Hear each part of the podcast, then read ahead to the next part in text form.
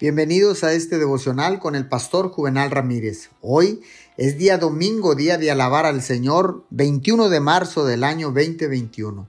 La palabra del Señor dice en el libro de los Salmos, capítulo 150, versículo 6, que todo lo que respira alabe al Señor. Alabado sea el Señor. La oración fomenta el espíritu de devoción mientras que la devoción es un aspecto importante de la oración eficaz. Es fácil orar cuando estamos en un espíritu de devoción. Dios mora donde reside el espíritu de devoción.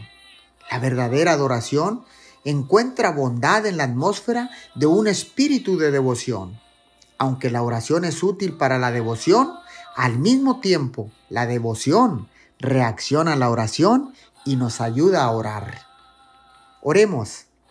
Bendito Padre Celestial, donde está mi espíritu de devoción, ahí estás tú también. Te doy gracias en el nombre de Jesús. Amén y amén.